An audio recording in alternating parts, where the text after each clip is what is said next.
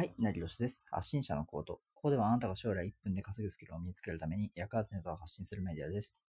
今回のテーマは、ビジネスで稼ぐのは運も必要な理由です。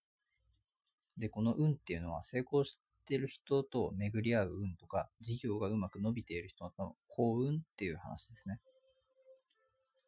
成功してるビジネスマンはこの幸運を持っていたから伸びたっていうふうに僕も考えていて、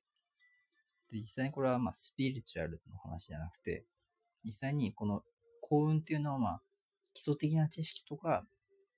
あといろんなまあ経験がたくさん積み重ねていたから、まあこの幸運に巡り合わせることができたっていう話ですね。で、実際に今、ビジネスがうまくいってないなっていう人は、まあその基礎知識的な知識が少し少なかったり、まあ、経験がまだまだ少なかったりしたから、まだその行為に巡り合えていないっていう話ですね。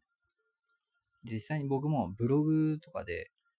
たくさんやっていて、うまくいったのは、多少のまあ基礎的な知識と経験があったから、そのうまくいわゆる検索結果に表示することができたっていう、そういう話ですね。実際に今事業がまうまくいってない人は、もう少し基礎的な知識と経験を同時に伸ばしていくことで、まあ、運を高めることができますね。前回も言いましたが、とにかく忙しい人も1分で稼ぐような副業を目指す人にもとても重要なことなので、意識してなかった人は今日から意識してみましょう。まずはネットでいいんで、一つ勉強を始めてみましょう。で、これは、まあ、基礎的な部分だけでも問題なしですね。で、次回はまた大切なことを発信するのでよろしくお願いします。では、さよなら。